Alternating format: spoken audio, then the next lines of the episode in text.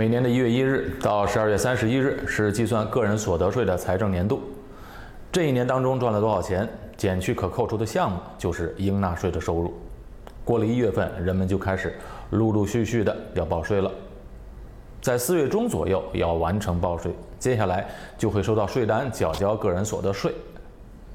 交多少税，并不完全是在于你赚了多少钱，而是和你做的规划有关系。如果还没有做规划，剩下不到三个星期的时间，就要抓紧了，因为税务的扣除要在年底之前安排好才行。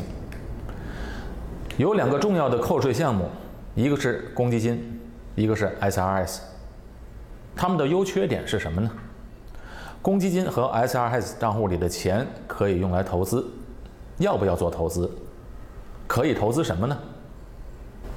新加坡的个人所得税是远远低于其他大多数的国家的，应纳税收入起征点为两万新币，两万新币以上的收入征税，两万新币以下的收入免征税。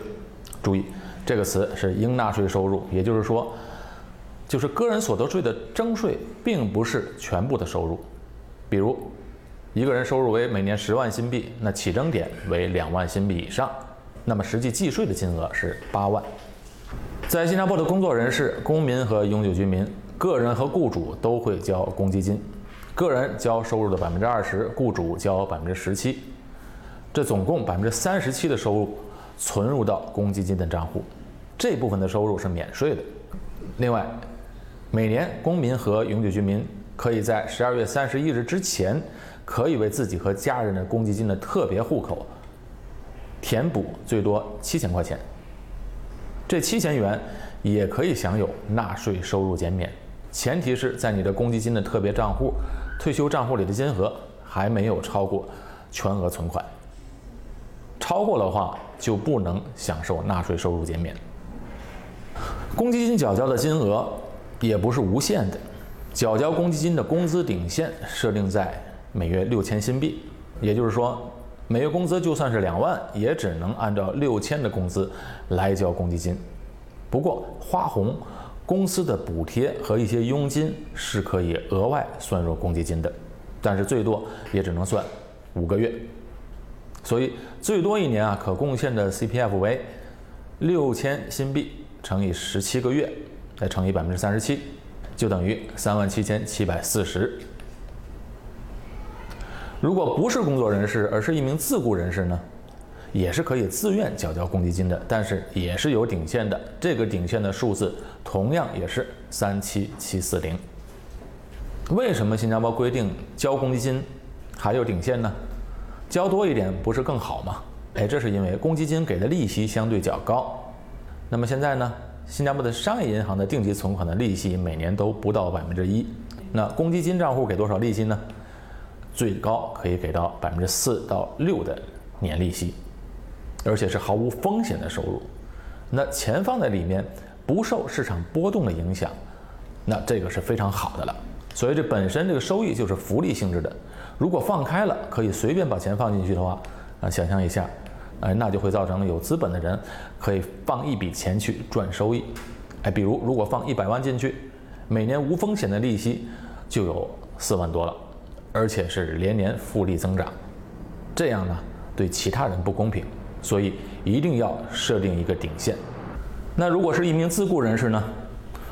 自雇人士虽然除了保健账户以外，其他的普通账户和特殊账户是自愿缴交的，哎，有的人啊他干脆就不交了。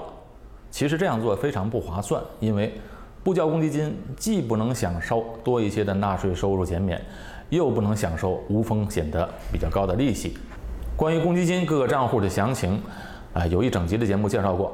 哎，收看 YouTube 的观众可以去找 Playlist 里面的新加坡理财节目。YouTube 比较好，可以给节目分类。好，接下来谈一下 SRS。除了公积金以外，还有一种纳税收入的减免方式，就是 SRS 退休辅助计划。这个计划是财政部于二零零一年推出的自愿退休储蓄计划，以扣税为优惠，鼓励国人把存款存入到这个账户进行投资。那具体操作是这样的：只要到新加坡的三家本土银行开设一个 SRS 账户就可，把钱存入到这个账户之后，存入的金额就可以享受免税减税。目前，新加坡公民和永久居民每年存入到这个账户可以享受抵扣税额的顶线为一万五千三百元。外籍在新加坡工作的人士可以存入三万五千七百元每年。那为什么外籍工作人士每年可以存更多呢？那是因为他们没有公积金减免这个项目嘛。公积金只是给新加坡公民和永久居民才行，所以 SRS 给外籍工作人士的额度就更高一些。无论是公积金和 SRS 两种方式都可以达到纳税收入减免的目的，但是两种方式也有其缺点，就是它缺乏流动性。两种制度的设立就是为了让人们能够长期投资，为未来的退休基金做准备。存入到公积金里面的钱，除了付房贷等特殊用途之外，是不能取出来的。直到五十五岁的时候，公积金会员可以用积累下来的钱，选择一个终身的退休年金计划和加入终身的医保计划。那剩余的钱呢，就可以取出来了。SRS 相对于公积金更灵活，所积累的资金到了六十二岁的时候啊。可以分十年，每年分批取出，只要每年取出的金额不超过四万新币，就无需缴税。因为新加坡个人所得税的起征点是两万块钱，因此每年提取四万是不用缴税的。不过，如果选择在六十二岁时一次性取出的话，取出来时只需缴纳百分之五十的应缴税。SRS 不像公积金是不能取出来的。SRS 在六十二岁之前急用钱的话，也可以把钱取出来，但是必须要缴足之前省下的税款，另外还要缴纳百分之五的罚金。最后谈一下，是否可以用公积金和 SRS 里面的钱去投资呢？答案是可以的。公积金啊，它有三个账户：普通账户、保健账户和特别账户。保健账户里面的钱，除了支付保费和医疗费用之外，是不可以用作其他用途。特殊账户里面的利息为百分之四到六。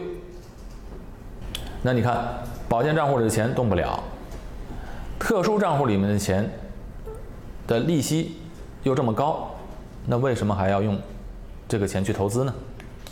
所以我就强烈建议，在特殊账户里面的资金，就让它在账户里面。不断的增值，复利增长，不要去做其他的投资。那么就剩下一个普通账户了。普通账户里面的利息为年利息百分之二点五。如果想要更高的收益，可以用普通账户里面两万块钱以上的资金去做投资。也就是说，如果账户里面有四万块钱，首两万是不能动的，可以用作投资的金额为两万。普通账户里面的钱啊，可以投资公积金局批准的一些投资产品，比如一些经批准的股票、基金和债券。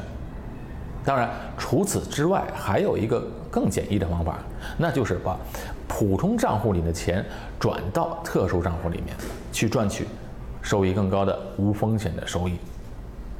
当然是有个条件的，我们需要注意，就是转到特殊账户里的钱就不能再转回来了。直到五十五岁时，才能决定如何分配这笔钱，做一个终身的年金计划。SRS 账户里的资金投资呢，啊，它的范围就更加广泛一些，可以投资定期存款、债券、储蓄型的保险、基金或者指数基金 ETF、股票、房地产信托、REITs 等投资工具，基本囊括了新加坡普通投资者。可以投资的类型，一般上来说呢，绝大多数放在 SRS 账户里面的资金是用来做长期规划的。如果投资期限大于十年，可以考虑收益更高、相对风险也高一些的基金产品。基金因为它能够做到分散，所以相对于个股来说要安全的多。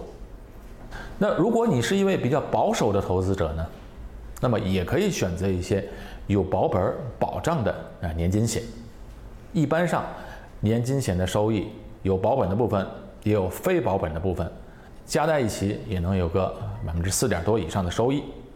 将来六十二岁之后分十年取出来作为养老基金的补充。如果大家想了解更多的新加坡理财的知识，可以到 YouTube 上的“俊伟谈心”的节目，找新加坡理财的分类，里面全是关于新加坡理财的一些内容。感谢大家的收看。